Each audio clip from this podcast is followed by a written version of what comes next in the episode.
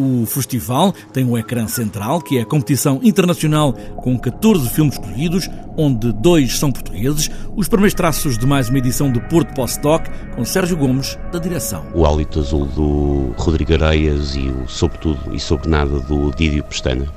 Para além disso, os outros 12 vêm de várias proveniências, têm temas contemporâneos, naturalmente com vários realizadores, alguns consagrados e outros emergentes. Nas retrospectivas, o Porto Postdoc tem sempre tempo para dedicar aos realizadores. Nesta edição tem também António Reis e Margarida Cordeiro na frente do ecrã. Vamos mostrar eh, em cópias digitalizadas pela Cinemateca Portuguesa toda a sua obra e vamos também ao mesmo tempo criar uma exposição coletiva de 14 artistas, onde, na Faculdade de Belas Artes do Porto, dedicada à obra do António Reis e da Margarida Cordeiro.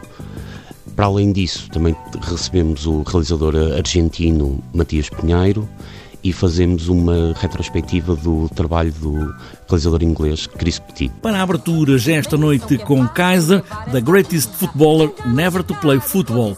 Carlos Henrique, que jogou em todo o mundo sem nunca ter entrado em campo. É uma história incrível, uma história de um, de um tempo onde não havia internet, a comunicação não era tão rápida, tão fácil e, portanto, é a história de um atleta, atleta entre aspas, que conseguiu uh, ludibriar eh, durante, durante mais de duas décadas vários clubes, tendo ganho também, tendo pertencido ao, aos planteios de clubes que ganharam campeonatos, mas que ao mesmo tempo nunca jogava porque nunca gostou de jogar futebol. Para esta edição do Porto Postdoc estão alinhados cerca de 130 filmes para o Teatro Municipal do Porto Rivoli, o Cinema Passos Manuel, o Cinema Trindade e o Planetário do Porto Centro Ciência Viva.